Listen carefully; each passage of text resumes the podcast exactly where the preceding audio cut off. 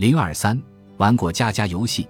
另一种可以让你利用想象力改变关系的方法是，在你的脑海中创造一个游戏玩起来。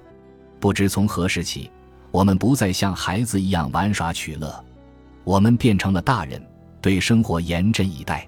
但是，我们的认真和严肃只换来了人生中出现更多令我们不得不严肃对待的事情。玩乐时，你的自我感觉会很好，然后美好的境遇也会出现在你的生命中。关键是，生活应该是快乐的。和吸引力法则玩起来，用你的想象力创造一些游戏。吸引力法则不会在乎你是不是在想象，是不是在玩耍，或者这一切是不是真实存在的。你想象的，你感受到的，都会变成现实。应该怎么玩耍呢？和小时候一样，用想象力玩过家家的游戏。你还记得吗？玩过家家的游戏时。你有多么相信你的想象就是真的？如果你真的想要获得某样东西，你就必须这么做，在心底里假装你已经拥有了自己想要的东西。比方说，如果你想拥有很棒的友谊，那就假装你现在已经有了很多好朋友。当你想象并且感觉到自己真的有了很多好朋友，不再注意到自己其实并没有那么多好朋友时，你就真的会拥有很多好朋友。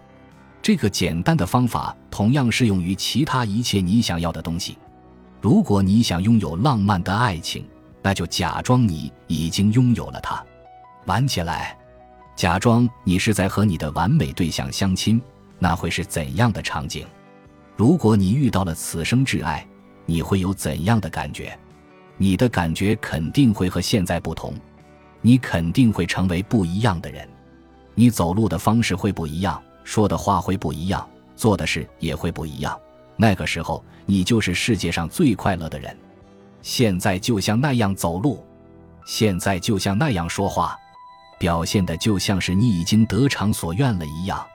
不论你想要的是什么，动用你的想象力，创造你的游戏，玩起来，做那些让你感觉已经得偿所愿的事情，让你的周围充满和你想要创造的东西有关的衣物、图片。照片、物件，利用各种你能找到的道具作为辅助，让自己想象并且感受到你已经拥有了理想的关系。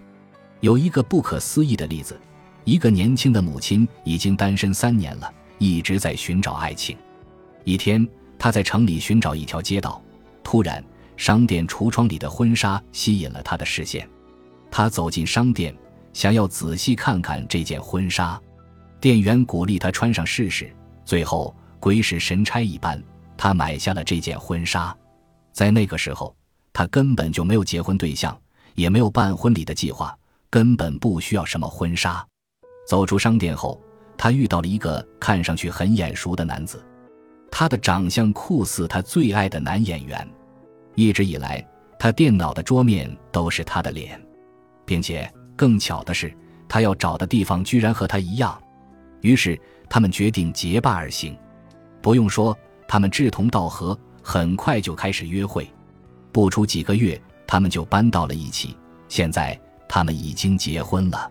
令人难以置信的是，这位女士居然用电脑桌面的图片和买婚纱这一举动吸引来了自己的丈夫。不论你如何运用自己的想象力吸引新的、更好的关系，关键在于。在可视化的过程中，让自己感觉良好，找准那种感觉。你只需要让这种想象和感觉在脑海中快速闪过，就能用思想和感受的力量吸引到你想要的一切。这就是玩耍，这就是找乐趣，这就是创造自己人生的快乐。